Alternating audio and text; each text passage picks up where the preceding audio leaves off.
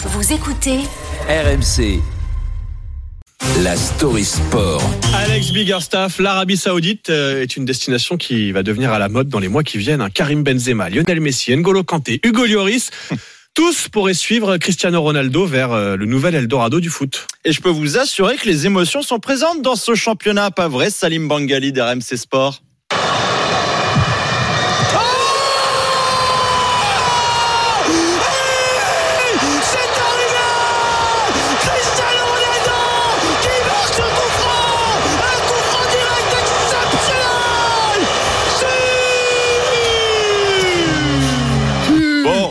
Pour rajouter quelques billets dans le décor, mais bienvenue dans le football géopolitique, messieurs, dames. L'Arabie Saoudite a son plan appelé Vision 2030, bien établi depuis 2016. Et dans ce plan, il faut investir, multiplier les partenariats et façonner son championnat de football à coups de millions et de stars pour en faire une rampe de lancement vers la possibilité d'organiser la Coupe du Monde, oui, oui, 2030 ou 2034. À croire que le Qatar leur a donné quelques idées. C'était une image marquante de la dernière Coupe du Monde. Le prince héritier du royaume saoudien Mohamed Ben Salman, assis aux côtés du président de la FIFA Gianni Infantino et du cheikh Tamim Al Thani, souverain du Qatar. L'Arabie Saoudite est, comme son pays voisin avant elle, en pleine politique de sport washing. En gros, se servir du sport comme outil de propagande. Plusieurs stars sont donc actuellement dans le viseur pour accompagner Cristiano Ronaldo. Donc Karim Benzema tout proche de signer à Al Ittihad, mais également Messi, N'Golo Kanté, Hugo Lloris, Sergio Ramos, André Di Maria. Bref, la liste s'allonge. 36 ans de moyenne d'âge quand même. Alors, question morale. Doit-on questionner le choix de ces joueurs de se servir d'ambassadeurs à un pays qui a été évidemment très critiqué en matière de droits de l'homme? Daniel Riolo, à son avis. Ce sont des offres euh, financièrement mirobolantes.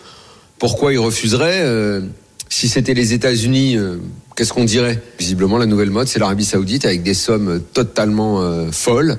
Cristiano Ronaldo y est allé. N'est pas exclu que Messi euh, y aille aussi. Euh, Benzema y va. Euh, ta vie comme tu as envie de la mener, quoi. Va prendre, va prendre le chèque et puis, euh, et puis fais ce que tu veux, quoi.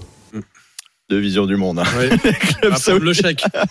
Les clubs saoudiens sont actuellement propriété publique sous la supervision du ministère des Sports, mais un plan de développement du football prévoit leur privatisation d'ici 2030. L'objectif de la Ligue saoudienne est de doubler les recettes qu'elle génère pour atteindre environ les 2 milliards d'euros à l'horizon 2030. Et ça, sur RMC, c'est ce qui s'appelle le... Le jackpot, messieurs dames Nous avons Oui. décroché le jackpot Le jackpot saoudien, hein, c'est ça. pour Ah, ça va être un peu le cirque. Ouais, euh, Benzema, Messi, euh, Ronaldo, donc pourquoi pas N'Golo Kanté, Hugo Lloris, oui, l'Arabie Saoudite qui, euh, on va dire, qui met plusieurs milliards sur la table pour s'offrir les stars du foot.